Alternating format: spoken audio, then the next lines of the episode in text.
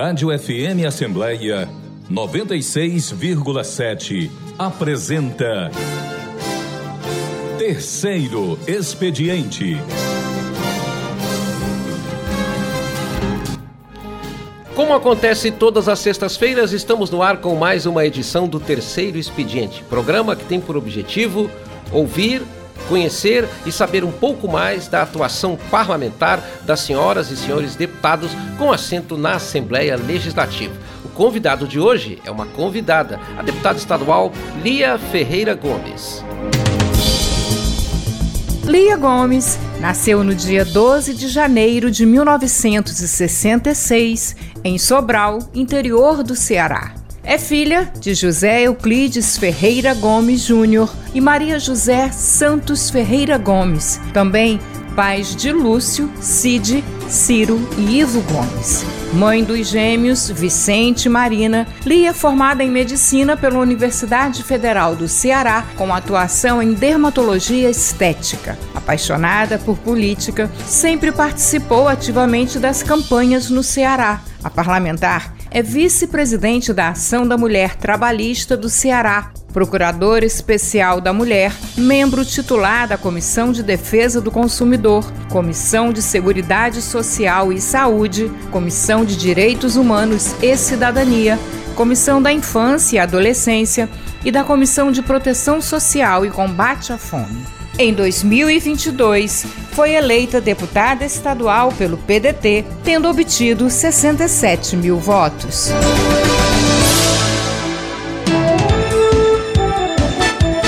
Você ouve Terceiro Expediente. E a deputada Lia Gomes já está entre nós. Deputada, seja bem-vinda ao Terceiro Expediente. Muito bom dia. Bom dia, muito obrada. Um bom dia a todos os seus ouvintes. O que que o doutor Zé Euclides diria se soubesse que a filha dele, Lia Gomes, agora é deputada estadual? Ah, acho que ele ia ficar muito feliz, né? Já tem Uh, quantos? 26 anos que meu pai faleceu, né? Acho que na época eu não sonhava. Então até é difícil também imaginar Sim. a reação dele, mas acho que, que ele ficaria assim muito feliz. É, eu me lembro dele dando entrevistas, inclusive, porque ele foi prefeito de Sobral, né, durante seis anos, e, e depois que o Ciro Gomes, seu irmão, foi é, governador do Ceará, eu me lembro quando, de vez em quando, ele falava na imprensa, dava entrevista e tudo mais, né? Por isso que eu iniciei com essa pergunta. Deputada, uh, esse trabalho no parlamento cearense, qual é a visão que a deputada Lia Gomes tem? Quais são os principais objetivos? E por que, que a deputada Lia Gomes decidiu colocar o seu nome para deputada estadual? Bom, é, como você disse aí um pouquinho na biografia, né? Eu sou realmente apaixonada pela política. Aí às vezes as pessoas pensam quando você fala isso, né, que é uma apaixonada pela política no sentido da vida partidária e, ou da política mal conhecida, mal sim, falada sim. hoje em dia. Mas é, eu sou apaixonada pela política como uma ferramenta de transformação.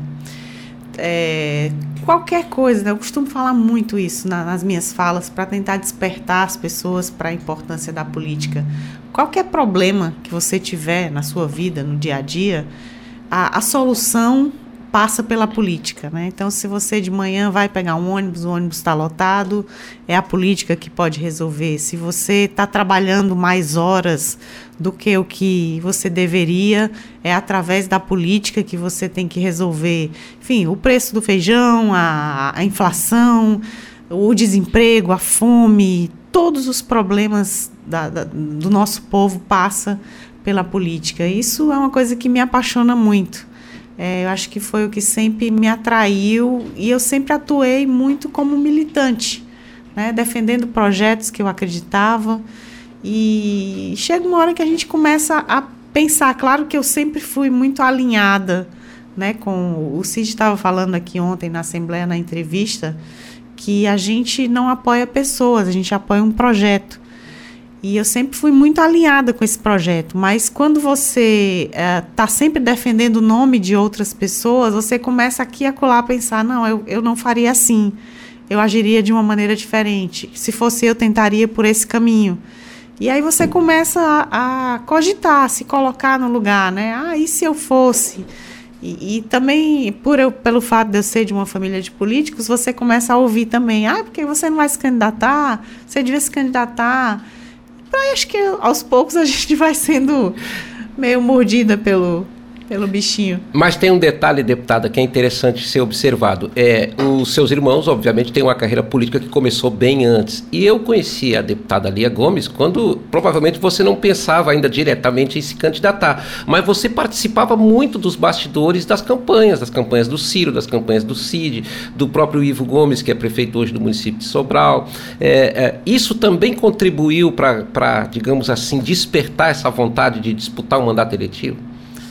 Ah, com certeza, né? É, eu assisti muita muita história, né? Às vezes outro dia eu estava contando a história do nascimento do PAIC, né? Que é o programa de alfabetização na idade certa uh, que o Cid implantou aqui em Sobral primeiro e depois trouxe como governador para todo o estado, que é o que hoje rende esses, esses frutos que, que vêm sendo colhidos foi um trabalho que eu acompanhei, digo assim, o nascimento, porque eu escutei, é, é, foi um, um, plano elaborado pelo CID e pelo Ivo.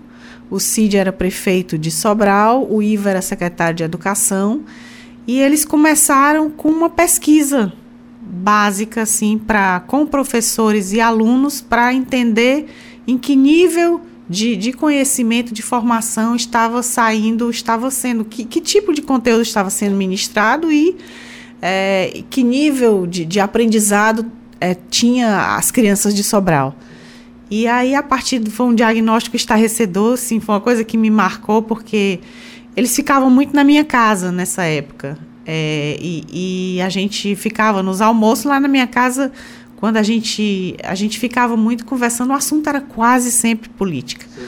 Então, era uma estrada, era uma inauguração, era um projeto, era, enfim, uma história.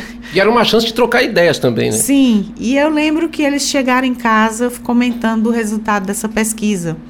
Que os alunos de Sobral, na sétima série, naquela época, estavam analfabetos, não sabiam ler e escrever. E aquilo, para mim, né, uma.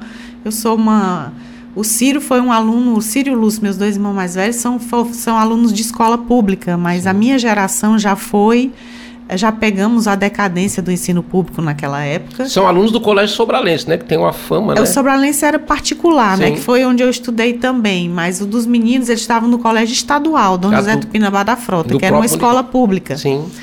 Mas eu, que era oriunda da escola particular, eu não conseguia entender aquilo. Como um aluno analfabeto, sem saber ler, escrever, estudando história e geografia, Sim. aquilo para mim era uma loucura. E a partir daí, eles elaboraram o, o projeto. E, enfim, a, a, história hoje, né, são, são muitos anos, desde 1997 que esse projeto foi implantado em Sobral e depois, como o governador Cid implantou. Então são essas coisas que, que vão apaixonando e você vai vai vendo a história e depois acompanhar a transformação das coisas que eu acho mais satisfatórias em Sobral. As pessoas até já sabem disso e vêm me contar. Sim. Ah, Lia, tu precisa conhecer a filha da cabeleireira e do vigia que passou na faculdade de medicina da escola pública. Isso tudo na política é muito te chama mesmo, né? Chama. Nós tivemos, inclusive, essa semana um caso que repercutiu, saiu até na mídia nacional, de uma, uma garota, né, que ela é. A mãe, a mãe é zeladora da Universidade Federal do Ceará e conseguiu passar na faculdade de medicina. Então, uma coisa assim notável. O deputado Ivo Gomes, quando ele foi deputado aqui na Assembleia Legislativa, hoje ele é prefeito, ele explicou muito detidamente em audiências públicas como é que era a ideia justamente do, do, do projeto de alfabetização na idade certa. Eu também tinha dificuldade de entender. Porque eu também, a minha história de vida, eu comecei ali no primário em escola pública e depois, quando eu fui fazer o, o, o, antigo primeiro grau e tal, e tudo, foi em colégio particular. Então eu também tinha dificuldade de compreender que havia esse atraso, né? Um atraso que provavelmente aconteceu porque a, a qualidade do ensino foi decaindo ao longo do tempo, né, deputado? Muito, muito. É, como eu disse, né? É, foi, foi em pouco tempo, porque o Ciro e o Lúcio, meus dois irmãos mais velhos, a diferença do Lúcio para o Cid são só três anos. Sim. E quando o Cid começou, que foi meu, meu terceiro irmão, a minha mãe já que era tinha sido professora de escola pública, ela já não não não dá mais para colocar porque foi acho que na época da ditadura militar que teve Sim. essa decadência assim muito rápida, final, né, fruto da ditadura Sim. militar. É, e aí a gente, nós três últimos, já fomos para a escola particular. Muito bem. Nós estamos conversando com a deputada estadual Lia Ferreira Gomes, ela que é do Partido Democrático Trabalhista PDT e está começando o primeiro mandato de deputada estadual. No meio desse caminho teve um percalço, deputada, porque a senhora quase entrou na legislatura anterior, mas houve um problema, né, que não ficou. O que, que aconteceu naquela época? Bom, eu, eu tinha né, iniciado a minha candidatura e na época foi bem a, a época que as primeiras cidades, a biometria foi se tornando obrigatória, porque Sim. no começo ela era opcional. E bem nessa época de. de eu estava filiada na época em Calcaia, porque também, na, na, dois anos antes, eu quase me candidatei a prefeita de Calcaia, de Calcaia. E meu título era de lá. E a biometria se tornou obrigatória e eu não tinha feito. Fiz uma, uma pesquisa no site do, do Tribunal Eleitoral. Sim e lá disse que a minha situação estava regular. E eu achei que. Só que, assim, no entendimento, né? Hoje eu vejo que regular para eles era porque eu ainda tinha alguns dias para realizar a biometria, mas eu achei que estava regular. É, apta, né? Apta a, a, disputar. A, a, disputar. E foi essa pequena confusão que aconteceu. Eu acabei ficando impedida por uma burocracia, né? O meu título estava regular, eu tinha votado direitinho, estava em dia, como diz, com a Justiça Eleitoral. Uhum. Mas estava sem, sem a biometria cadastrada. Mas isso não tirou o seu ânimo nem o seu ímpeto, tanto é que a deputada está aqui com o mandato.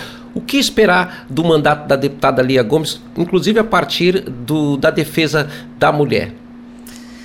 Olha, eu estou bem animada, posso dizer assim, resumindo em poucas palavras, o que esperar, muito trabalho, vou dar o melhor de mim. Eu falaram aí na biografia, né? Eu entrei em várias comissões, assumi ontem a Procuradoria Especial da Mulher, que é um equipamento aqui da Assembleia Legislativa que trabalha no combate à violência contra a mulher. E estou muito animada para trabalhar, para batalhar muito pela causa da mulher, sem dúvida nenhuma, esse é o meu, meu foco principal. A gente impulsionar as ações da Procuradoria, tentar interiorizar a política, buscar em articulação com o governo do Estado, construir uma rede um pouquinho melhor de atendimento à mulher. A gente tá, os números são assustadores, né? Em janeiro já, já assassinaram 23 mulheres aqui no Ceará. É, é uma loucura. Então é uma coisa que, que realmente vai me. a qual eu vou dedicar a maior parte do meu, do meu tempo, do meu mandato. Tem um detalhe que a senhora colocou aí que realmente é estarrecedor. Né? Nós tivemos assim é, um aumento da violência contra a mulher e essa, esse, essa violência ela não diminui apesar da legislação que tem. Né? Porque, por exemplo, eu mesmo eu tenho, eu tenho 43 anos de atividade na imprensa e eu sou de um tempo em que não existia delegacia da mulher, né? e hoje existe, não existiam essas casas da mulher brasileira, não existia a Lei Maria da Penha. Né? E hoje, apesar de a gente ter uma legislação e de ter assim uma vamos dizer assim, uma conscientização um pouco maior da sociedade, mas por que, que a senhora acredita que ainda tem tanta violência contra a mulher? É cultural, né? A violência contra a mulher é uma coisa da cultura. A gente tem uma cultura machista muito forte, especialmente aqui no Ceará, né? Eu digo porque os nossos números aqui também, o Ceará é dos estados que também mais mata mulheres. É, eu tive muito à frente da causa LGBT e eu tinha muita vergonha porque em quase todas as entrevistas que as pessoas me chamavam, eu tinha que dizer que, que, é, que é, a verdade e é para mostrar o quão grave. Né? O Ceará ocupa uh, o primeiro lugar, apesar de, de ser uh, em população muito, muito abaixo, mas no ano anterior, a, a, em 2021, a gente tinha índices que eram. Uh, em números relativos maiores que São Paulo e agora nós somos os campeões em números absolutos, que é um absurdo. Então, assim, é uma coisa. é cultural. Então, é, mudar uma cultura é trabalho de uma geração, né? Uma coisa. E eu acho que a gente precisa encontrar um caminho de trazer mais pessoas para essa luta, sabe? A, a luta, né, esse combate à violência contra a mulher, ela não pode ser restrito só às mulheres. A gente precisa trazer os homens para isso. E eu penso que, que esse é, é o caminho que a gente tem. De alguma maneira, a sociedade precisa entender que se a gente não juntar forças, né, a gente vai. E assim, os homens são pais de meninas, né? São irmãos de mulheres. E essas mulheres é que estão sofrendo aí. Outro dia eu, eu assisti, estava na, nas redes sociais, acho que no Instagram, e tinha, a, a, acho que foi o Povo, o Diário postou um trechozinho da entrevista da vice-governadora Jade Romero. Sim. Ela falava uma, uma, uma frasinha, um trechinho simples, com, pequenininho na entrevista, em que ela falava que a luta das mulheres tinha que ser também por igualdade salarial. Então ela estava dizendo que homens e mulheres têm que ganhar a mesma coisa se fazem o mesmo trabalho, né? Se eu sou engenheira de uma empresa e de tô lá acompanhando a construção de um prédio e existe um homem que está também engenheiro da empresa acompanhando a construção de um prédio, eu por ser mulher não posso ganhar menos. Era isso que ela estava dizendo. Claro. E eu fiquei muito chocada, porque eu comecei a ler os comentários, eu teve lido uns 12 ou 15 primeiro, não tinha nenhum, nenhum comentário que dissesse, não, realmente isso é uma coisa justa. Sim. Tinha assim, ah, quer igualdade? Vai carregar saco no porto. Ah, quer igualdade? Vai é, se alistar no, no serviço militar assim, umas coisas que eu digo, meu Deus do céu. Que linha de pensamento é essa, né? Então, da onde vem isso? É, se a gente não atacar dentro das escolas, sabe? É, sei lá, ocupar os espaços, sabe? Montar Sim. uma. E para mudar a longo prazo. Porque... Não, a Maria da Penha, numa homenagem que ela participou aqui na Assembleia Legislativa, eu acho que tem uns três anos, é, esse plenário 13 de maio estava lotado, né? E quando chegou o momento dela falar, ela disse uma coisa que bate muito com o que a deputada ali acabou de falar aqui. Ela disse o seguinte: ela disse, olha, temos muitas mulheres no recinto, mas nós precisamos da presença dos homens. Nós precisamos que os homens se engajem na luta de combate sem tréguas à violência contra a mulher, porque se a gente não se unir e não conscientizar os homens, nós vamos acabar fazendo eventos como esse, que tem muitas mulheres e praticamente nenhum homem.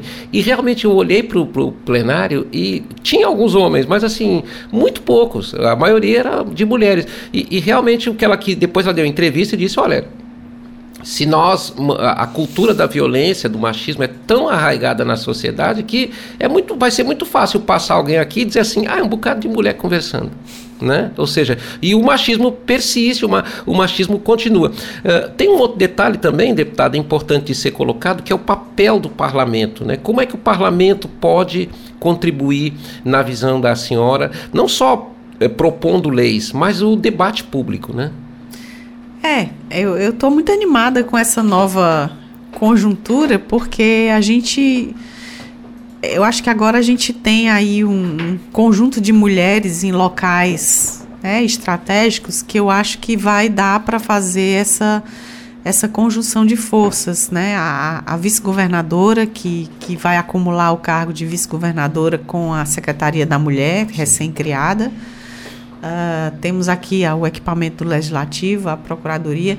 Eu acho que a gente tem que se aprofundar no problema, sabe? Uma das coisas que, que eu sinto ainda é essa dificuldade da rede. A mulher que está, assim, estou citando aqui um, um, um, número, né? A mulher que está lá numa cidadezinha do Cariri, que hoje está em casa, ameaçada de morte e muitas vezes ela vai para a delegacia, ela denuncia aquela violência, mas em seguida ela tem que voltar para casa. Então a gente. É, é, é, é, no governo Camilo Santana, né, foi, foram construídas mais dois equipamentos. A gente só tinha um, uma casa da mulher brasileira. Mas é um equipamento muito caro, né? É difícil, 184 municípios. Hoje nós temos é, três casas que são regionais aqui, né? Fortaleza Sim. recebe a região metropolitana, a, a, de Sobral que recebe lá também os municípios no entorno e a do Cariri. Mas ainda é muito pouco. As delegacias da mulher são poucas ainda.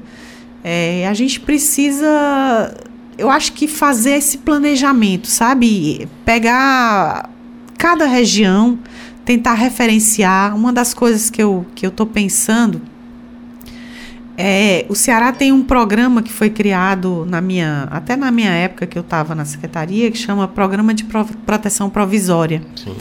Que ele hoje ele foi criado com esse escopo de atender pessoas que são ameaçadas, por exemplo, por facções criminosas ou até pessoas que são expulsas de casa também pelas facções criminosas, porque na verdade nós temos aqui quatro programas de proteção, né, a pessoas ameaçadas mas é, dois deles têm um, um, escopo muito específico. Por exemplo, tem um que é para proteger pessoas ameaçadas porque elas estão colaborando com a justiça e elas passam a ser ameaçadas de morte. Tipo, você é testemunha de um crime e ah, você vai depor e a partir daí a pessoa que está querendo, que você está denunciando, ela passa a ali ameaçar. A pessoa então, fica exposta, né? A pessoa fica exposta. Então existe um programa, mas ele só protege, chama Provita, ele só protege aquele caso. Sim. E tem o de criança e adolescente, tem o defensor de direitos humanos e tem esse que foi criado quando eu estava à frente da secretaria, que ele é para proteger esses outros tipos que eu, que eu citei aqui. Então, uma das coisas que eu estou pensando, por que não a gente criar uma maneira de acolher essas mulheres através de um programa? Porque quando a pessoa é ameaçada, o Estado, né? Eu falo Estado aqui no, no sentido do, do, Estado do Ceará. Se você for. O Estado não pode chegar e botar essa mulher num hotel, numa pousada, ou pagar uma passagem, porque tudo no Estado que vai comprar, né? Precisa de licitação. Então, Sim. esse programa foi criado para isso para pegar de maneira emergencial a pessoa e ele tem esse escopo de alimentação, a pessoa porque o ameaçado ele chega na delegacia com a roupa do corpo, né? Não, não tem o que comer, porque não pode voltar para casa, são normalmente pessoas muito carentes. Então, é uma das coisas que eu tenho pensado é isso, é em ampliar o escopo desse programa para que a gente possa abrigar também mulheres que cheguem em qualquer delegacia do estado do Ceará. Esse ponto que a senhora está colocando, ele é muito importante, porque veja, um dos, dos, um dos casos mais comuns de ameaças é dessa mulher que ela não tem condições de sair de casa. O agressor está ali, ele é que garante o sustento de uma família, muitas vezes, né? Ele é o provedor e ela, mesmo oprimida e ameaçada, ela fica e automaticamente, como a relação entrou num processo de desgaste sem acordo, aquele ameaçador vai piorando o nível da ameaça, né? Ou seja, tanto é que os, quantos são os casos de morte de mulher que volta a morar com o agressor e acaba sendo vítima acaba depois. Acaba sendo vítima, é. Outro dia eu tava. Eu, eu tenho. Às vezes o povo diz descansa da militância, os amigos ficam brincando, né? Sim. Mas é, eu estava num grupo, um grupo de amigos, e, e aí alguém começou a contar, diz, olha, eu chamei a polícia que tem aqui um cara batendo na mulher, botou a mulher para fora e a coitada tá na rua, do lado de fora, não consegue entrar. E aí o outro conhecia, disse, ah, eu sei do caso, eu sei, sei dessa mulher aí, essa daí gosta de apanhar. Aí fiquei doente. Aí eu disse, comecei a fazer um textão para ele. Sim. disse, olha, não existe mulher que gosta de apanhar. Existe mulher que tem medo de morrer, existe mulher que não tem para onde ir, existe mulher que é 100% dependente, existe mulher que tem medo que o marido, que o companheiro, o marido mate os filhos, porque são essas ameaças, Sim. né? Não vai ser minha, não quer ser minha, pois não vai ser de mais ninguém. Eu te mato se você sair daqui. Ou vai sair daqui, você amanhã não vai ter o que comer, eu te boto no olho da rua e você é um inútil, você não é capaz de nada, e você ninguém vai mais te querer.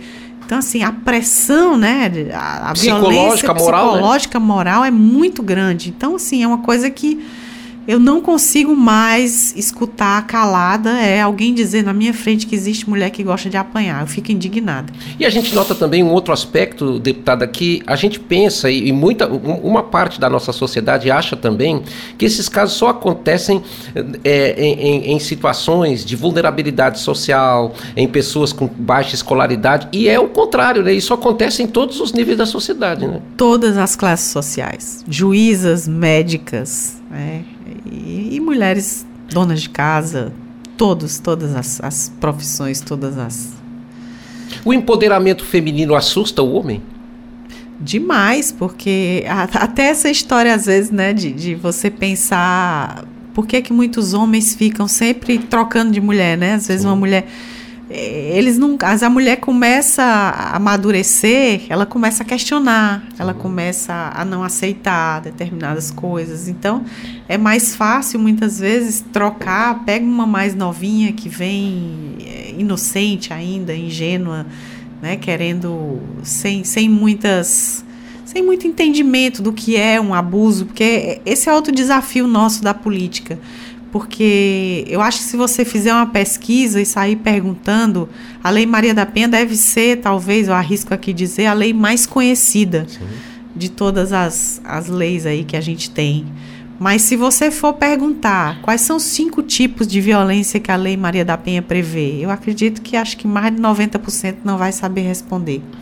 Então, assim, um dos nossos papéis também é falar, falar, falar para é, despertar as mulheres. Muitas mulheres sofrem violência sem saber que estão sofrendo violência. Né? A, a, violência patrimonial, que é um dos cinco tipos da Lei Maria da Penha, que é aquele agressor que destrói o, o, o, os meios de trabalho. Né? Eu cito sempre o caso que eu li outro dia, mas já aconteceu várias vezes, li outras vezes de um companheiro que destruiu o salão de beleza da mulher. Né? Ela era maquiadora e cabeleireira e ele destruiu, quebrou tudo é, esse é um tipo de violência, violência patrimonial, tipificada na Lei Maria da Penha. Que ele queria, no caso aí, aniquilar qualquer possibilidade de ela tirar o sustento e ter é. a independência dela, exatamente, né? Exatamente, exatamente. Ou seja, não matou, mas ele tentou inviabilizar a vida delas, a vida dela financeira, né? E tudo digna, né? Uhum. Deputada, um outro aspecto também nesse, nesse ponto, né? Da violência contra a mulher, porque veja, nós passamos os últimos quatro anos enfrentando um esforço muito grande grande,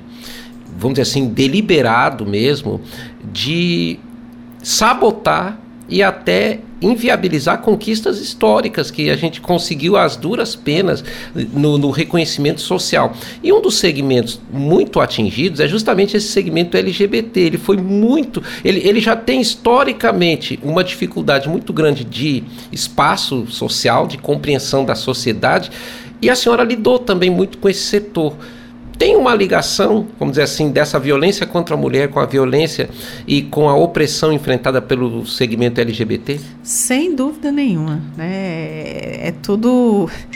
São os, os, os chamados vulneráveis, né? Que tá tudo muito interligado. Inclusive existe a mulher LGBT, né? Sim. Então também a luta LGBT eu penso que tá muito junto né, a, dentro da estratificação do, do, das pessoas que sofrem violência, né, você pensar que a mulher, no caso aqui que nós estamos falando, mas tem a mulher lésbica que Sim. sofre duplo preconceito. E outro dia eu estava um desses eventos aqui e tinha uma mulher negra, é, cadeirante e LGBT. Então Sim. ela estava dizendo: olha o acúmulo de, de, de enfim, né, de, de coisas, de, de preconceito que ela tem, de porque a mulher negra, sem dúvida, é, ou, ela é muito mais atingida. E a população LGBT, ela, ela é, é impressionante. É, eu fico assim, indignada mesmo, sabe? De tanto. E especialmente um setor que eu, que eu que tem me preocupado muito, que são pessoas que usam a religião para discriminar, para espalhar o ódio. E porque essa, essa lei do STF que equiparou né, a LGBTfobia ao crime de racismo, ela, ela abre a porta para você manifestar a opinião religiosa, desde que não estimule o ódio. Mas essa é uma fronteira muito difícil de você separar, né? Sim. Quando você está ali dizendo que uma pessoa LGBT é uma pecadora, você está passando a mensagem de que ela é uma pessoa suja, de que ela faz coisas erradas, de que ela está fazendo coisas contra Deus. E aí, para quem é um praticante, como não odiar essa pessoa? Né? Então é, é uma linha muito difícil de separar. E tudo, e, e, e, e, o, o, vamos dizer assim, o âmago de todo esse preconceito é sexual, né? porque basicamente é sexual. Você, tipo assim, a, a um, um, uma pessoa de determinada religião que não aceita, mas não aceita por qual razão? Não aceita porque. Mas existe uma confusão muito grande ainda, porque, por exemplo, um, uma das, das. Eu acho que das letrinhas né, LGBT a, a, que mais sofre preconceito e violência e, e a violência no grau maior que é o assassinato, que nós somos, eu já repeti aqui, né, o estado que mais mata pessoas, a letrinha T, os travestis e transexuais, existe um desconhecimento gigante do que é ser uma pessoa transexual.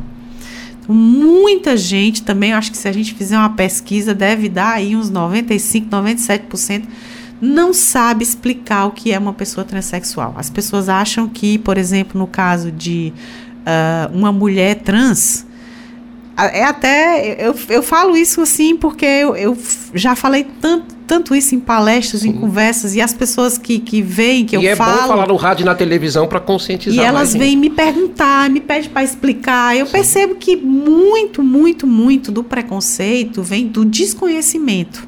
E aí tem a parcela mesmo que quer odiar, né? Mas tem uma, uma parcela.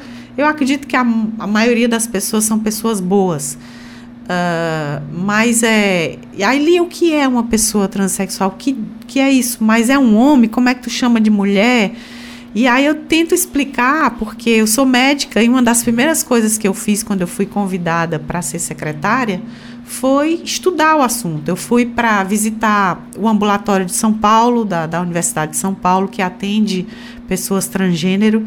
Acompanhei, como eu sou médica, eles me deixaram acompanhar os atendimentos, então pude escutar relatos, retornos do, dos adolescentes que estavam voltando para as consultas. E, e aí o drama é muito grande, porque eu, eu costumo simplificar para tentar entender. Claro que se cientificamente eu não posso nem dar essa explicação tão simplória, Sim. mas é como se você nascesse num corpo errado. Eu convivi e convivo muito com pessoas transgênero e eu convivo com mulheres transgêneros que nasceram no corpo de homem, mas são mulheres. Sim. Elas são mulheres. Eu esqueço, a gente esquece no dia a dia. Eu trabalhava diuturnamente é, diariamente com, com mulheres, a gente esquece que elas têm um corpo masculino. Às vezes porque a voz é um pouco alterada, mas elas gostam de batom, elas falam do, dos assuntos que a gente eh, vincula ao universo feminino, né? O cabelo, eh, o jeito, a roupa, a moda, né? o, enfim, são mulheres e nasceram no corpo de homem. Você imagina o que é um drama desse? Você aí já tentando colocar, né? Você que é homem, né? Se tivesse nascido no corpo de mulher, Sim. imagina a dor que isso te traz. Né? Então, é, o índice aí já falando também de outras pesquisas, de suicídio é altíssimo. De automutilação, elas se cortam, né? Essa automutilação pegam lâminas, giletes e cortam, porque a dor psicológica é tão grande. Quem pratica automutilação quer isso Diz que a dor que você está sentindo no teu interior, no teu coração, é tão grande que você quer se cortar para ver se aquela dor física te distrai daquela dor insuportável que você está sentindo. Isso passa pela família também, é sinal também que não tem amparo familiar muitas e vezes. Aí exatamente você tocou no, no, que eu ia falar agora. Você junta isso, né? O teu desconforto com uh, o teu corpo, né? A inadequação. Você diz, não, eu sou mulher, o que, é que eu estou fazendo nesse corpo aqui? E aí o que, que a, a, a família não entende? A escola, é, muitas vezes é, é, são comuns, a gente trabalhou no centro de referência, então eu falo dos relatos, porque era o que eu escutava no dia a dia. São aprisionados dentro do banheiro, espancados, né? De, de cortar cílio, de, de ficar todo roxo, com o olho inchado. Ou seja, existe essa perversidade na sociedade, né? Que faz isso. E aí gente são, que são espancados isso. dentro da escola, são vítimas de bullying, né? Não conseguem. E no fim, no último grau, quando eles chegam na adolescência, que às vezes quando eles é, porque a criança não pode sair de casa, apesar que tem uns que são expulsos de casa aos 11 anos de idade. Então, assim, é, são pessoas que são empurradas para a marginalidade. O que é que sobra para uma, uma criança de 12 anos de idade, que a gente viu o caso lá assim no centro de referência, que é transgênero, que é expulsa de casa, que não consegue mais frequentar a escola porque foi espancada e porque sofre todo tipo de bullying. O que é que sobra? Na maior parte das vezes a prostituição. Né? E aí isso aumenta ainda mais o estigma. Então, assim, essas pessoas não são sujas. Que não elas, tem porta de saída, né? Elas não pessoa... são pecadoras. Sim. Elas são empurradas. A sociedade está empurrando para esse lugar que parece ser o único lugar, e aí é louco, né? Porque existem uns estudos, umas pesquisas que mostram também que o Brasil é dos países que mais consome prostituição com pessoas travestis e transexuais. Então mostra a hipocrisia, né? A sociedade toda empurrando a, a, a criança para fora de casa, para a rua, para fora da escola. Então elas ficam sem formação, não conseguem estudar, não conseguem ter um lugar para morar com dignidade. Né? E o que é que resta?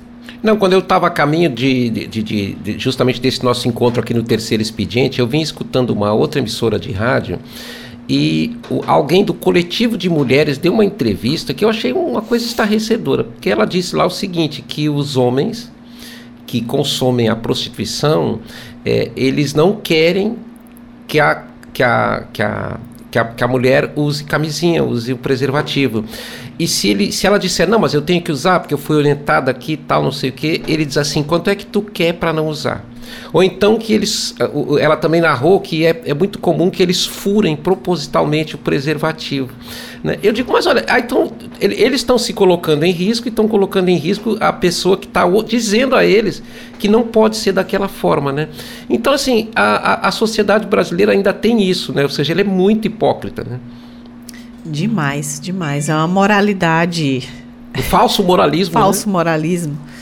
E assim, é enfim, é, você vê que é, é uma missão muito difícil.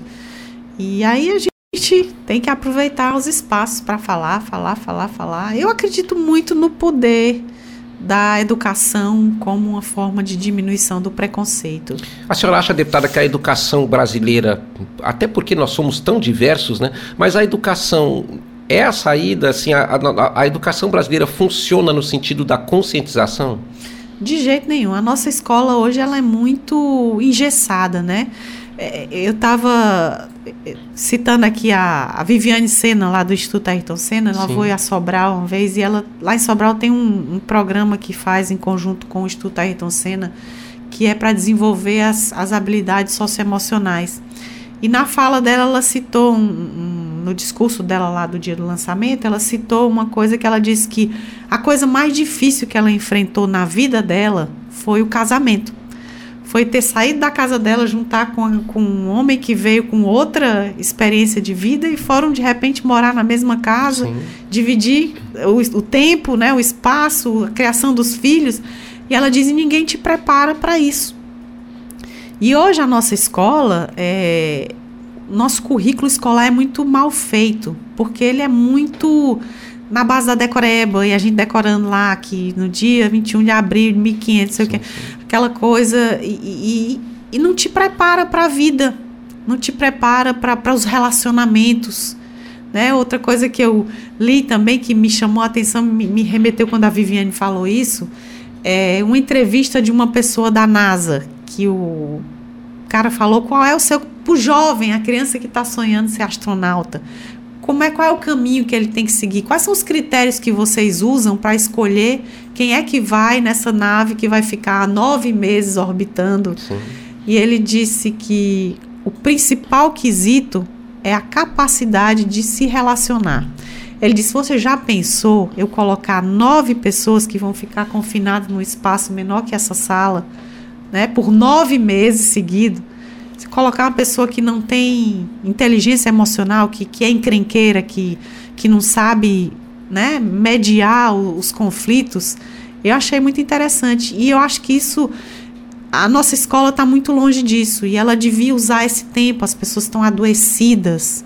Dentro da escola tinha que ter mais grupos de justiça restaurativa para debater, mas aqui no Brasil as coisas estão muito engessadas, porque se você fala em, em dar educação sexual, por exemplo, que é uma coisa importantíssima, as pessoas uh, dizem: não, não quero que ensine o meu filho a fazer sexo. E uma coisa tem nada a ver com a outra. Educação sexual é você justamente até educar para a pessoa não iniciar a vida sexual, ou quando iniciar, iniciar com cuidados, dizendo quais são os meios, né, quais são os riscos de uma relação sexual precoce, da gravidez na adolescência, que é um dos fatores que que faz que as nossas meninas acabem muito precocemente entrando em relacionamentos abusivos e sendo também vítimas de violência.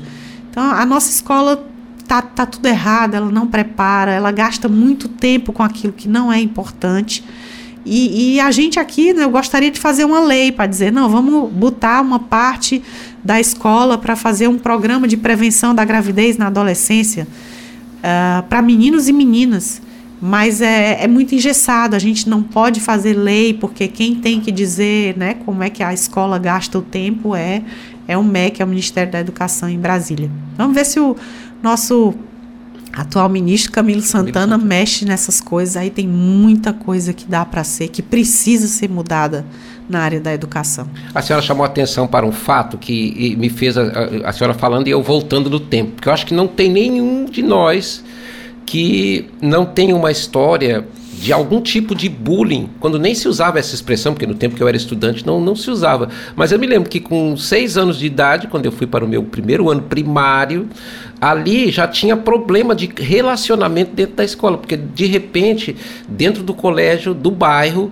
tinha aquele monte de menino e menina ali da, da, da própria região que a gente morava, mas eram temperamentos muito diferentes, né? E não tinha, vamos dizer assim, um meio de campo no sentido de organizar aquela convivência. Então os conflitos eram absolutamente comuns, principalmente assim a lei do mais forte, uhum. né? Aquele, aquele estudante que era que queria mandar no colégio, né? Eu mesmo fui muito vítima disso, né? De conviver com aquele aquele aquele garoto que tinha a mesma idade que eu tinha, mas ele se achava por alguma razão dono do colégio, né? Tipo assim, eu, eu é que faço a eu é que imponho a lei, a ordem e as regras aqui. E você vê que, olha, vamos dizer, eu, tô, eu sou da classe de 62, então tem muitos anos que eu saí do, dos grupos escolares. E essas coisas não mudam, né? Pelo contrário, elas se agigantam porque a sociedade só aumenta, né? É. Tem uma. A, a ex-governadora Isolda Sela tem, trouxe para cá, né? Foi ela que ampliou uh, um pouco. É uma coisa chamada justiça restaurativa. Não sei se você já ouviu falar que ele assim simplificando muito para não, não me alongar muito ele, ele traz para dentro de grupos uh, de crianças e adolescentes essa discussão de, de o que você falou, como é que aquilo me afetou. Sim. Porque o jovem que está praticando bullying, a criança, eu, eu já fiz muito bullying, também já fui muito vítima de bullying, como você disse, como a gente nem sabia que essa palavra existia. Sim.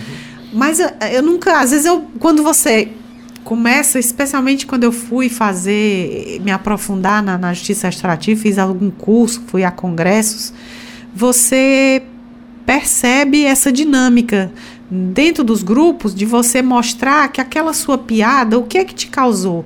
E às vezes é uma coisa que é você está fazendo ali completamente é, de, de, bobeira, dando risada, né? Para palhaçada, né? Como a gente diz.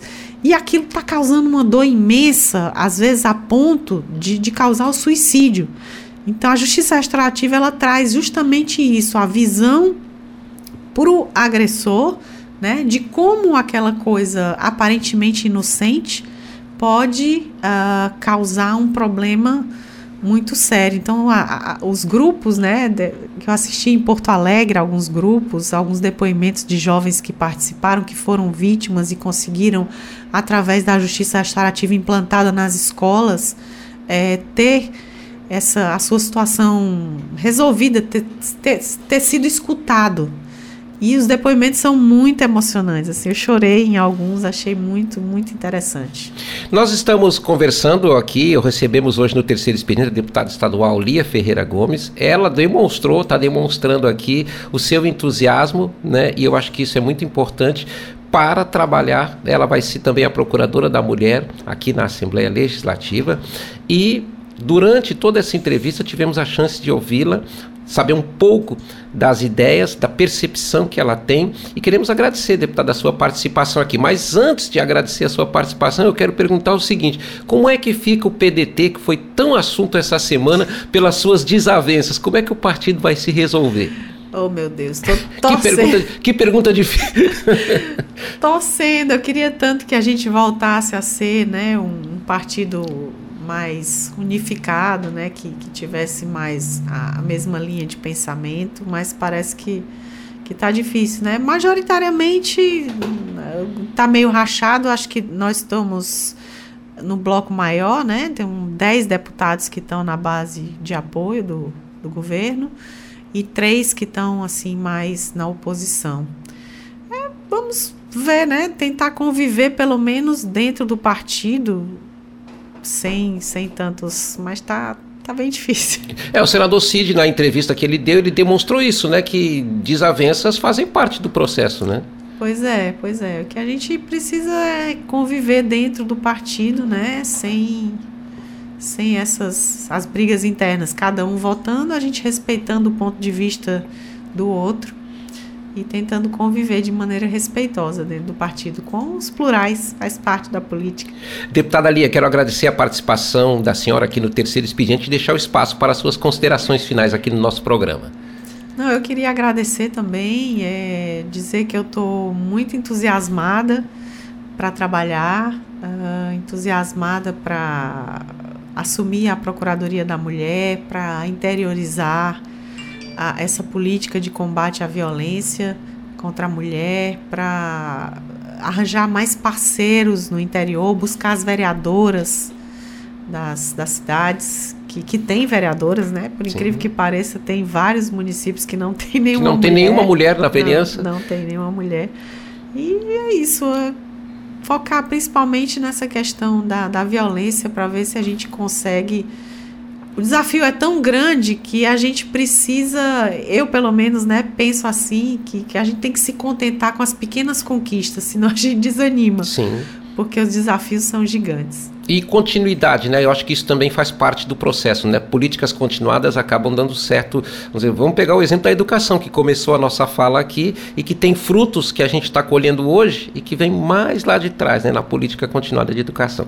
Agradecer a sua participação. O terceiro expediente fica à disposição das senhoras e senhores deputados. Esse programa também tem exibição na TV Assembleia e passa aos domingos, às 9 horas da manhã, quando essa entrevista também será conferida, acompanhada com a deputada estadual Lia Ferreira Gomes. A todos um ótimo dia e obrigado pela sua participação. O terceiro expediente tem apresentação e coordenação de Cláudio Teran. Produção: Davi Holanda e Cássia Braga. Operação de vídeo: Rodrigo Lima. Edição de imagem: Márcio Moreira. Coordenação de Programação da FM Assembleia, Ronaldo César. Gerente-geral da Rádio FM Assembleia, jornalista Tarciana Campos. Coordenador de Comunicação Social, Daniel Sampaio. Presidente da mesa diretora da Assembleia Legislativa, deputado Evandro Leitão.